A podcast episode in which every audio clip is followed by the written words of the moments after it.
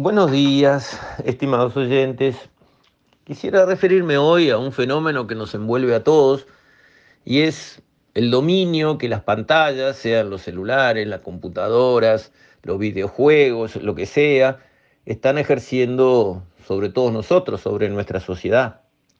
Y voy a estribar en una pequeña conferencia que dio la neurocientífica Mariam Rojas, que es muy conocida y digamos su, su, presentación breve tiene más de un millón de descargas.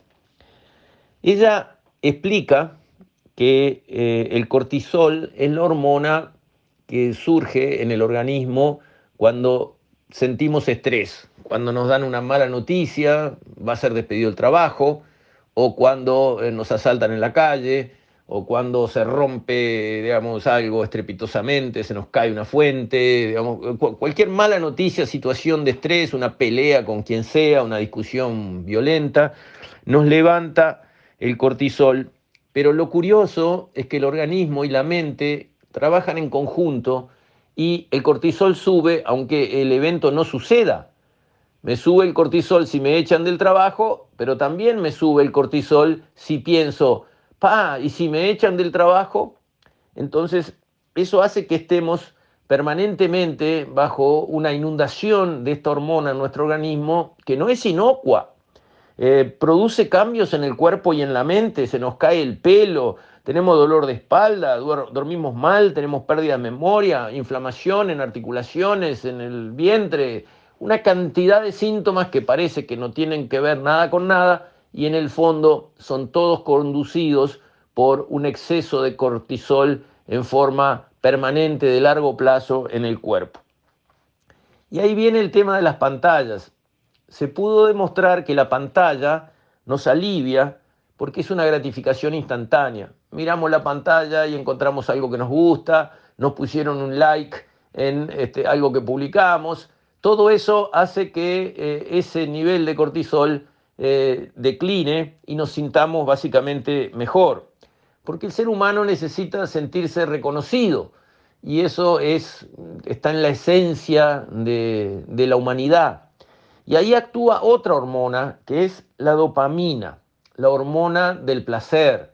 En los encuentros sexuales fluye la dopamina, pero también si estamos esperando ir a una buena comida o tomar un buen vino, se empieza a segregar la hormona cuando estamos pensando en lo que vamos a hacer y tiene un pico cuando estamos en pleno del deleite de un buen plato, por ejemplo, una buena copa de vino, pero después llega un bajón.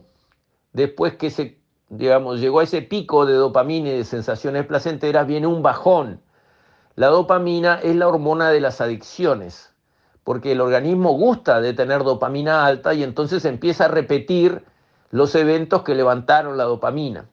Y las pantallas están teniendo el efecto de generar adicción, porque la gente se levanta y no habla con su mujer o su marido que está acostado en la cama, agarra el celular y lo empieza a mirar.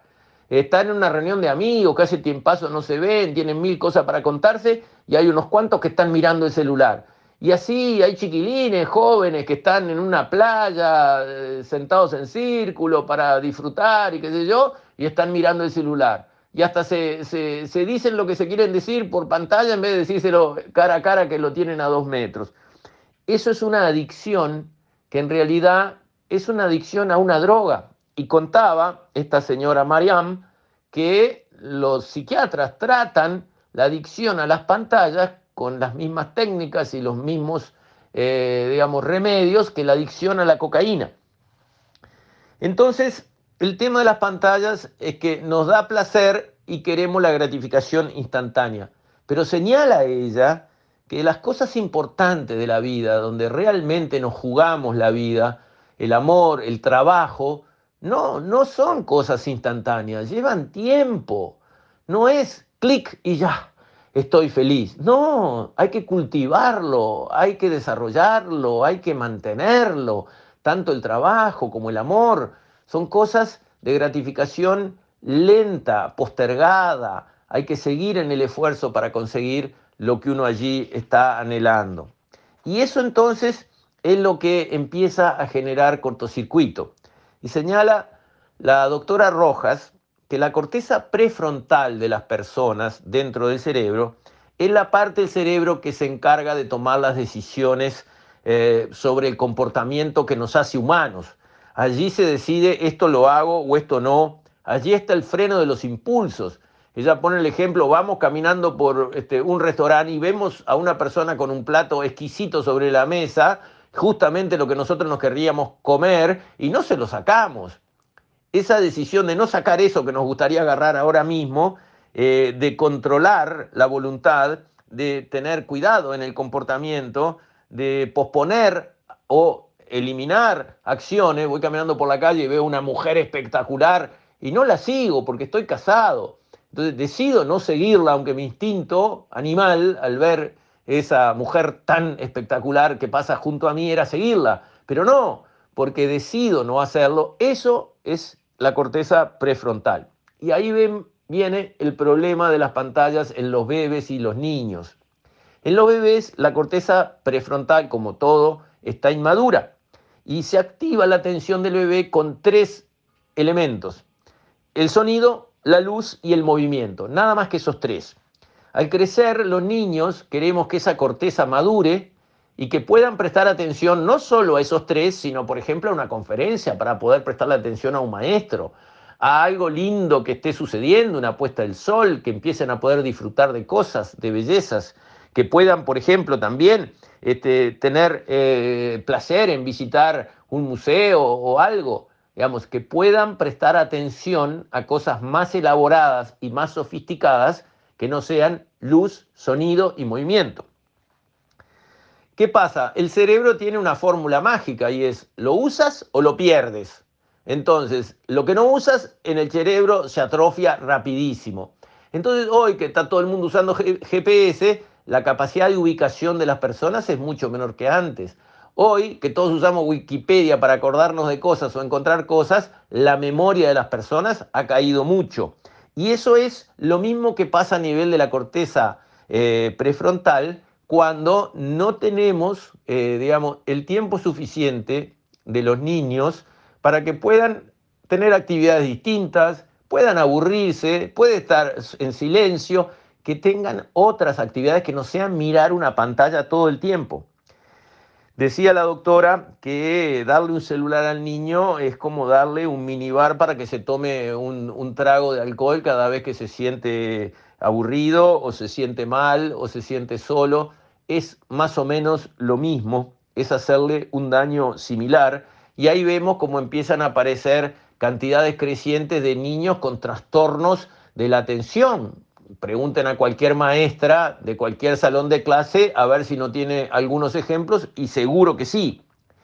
Entonces, estamos frente a la primera vez en la historia en que los hijos son menos inteligentes que los padres. ¿Es solo por esto de las pantallas? Quizás no, pero esto no está ayudando en nada. Entonces, ¿cómo neutralizar esta situación? de qué nos tenemos que agarrar? Y la doctora Mariam eh, plantea un, un episodio, una anécdota que le sucedió. Ella estaba en fase de lactancia con su tercer hijito y entre mamada y mamada este, fue a un evento, presentaban un nuevo medicamento, no sé qué, fue a un evento con su autito viejo, estacionó, subió, atendió a la conferencia y bajó rápidamente para eh, volver a dar de mamar.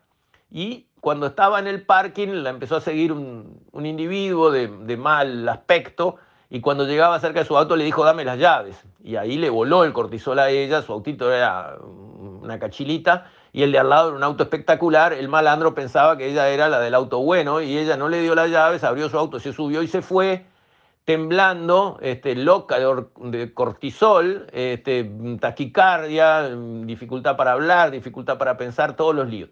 Cuando llegó a la casa y la niñera le entregó a su bebé y ella se lo puso al pecho, se calmó.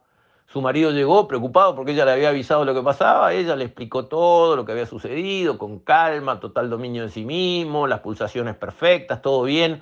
Y el marido dijo, pero ¿te tomaste algo? Porque me hablaste como una loca y ahora estás totalmente normal.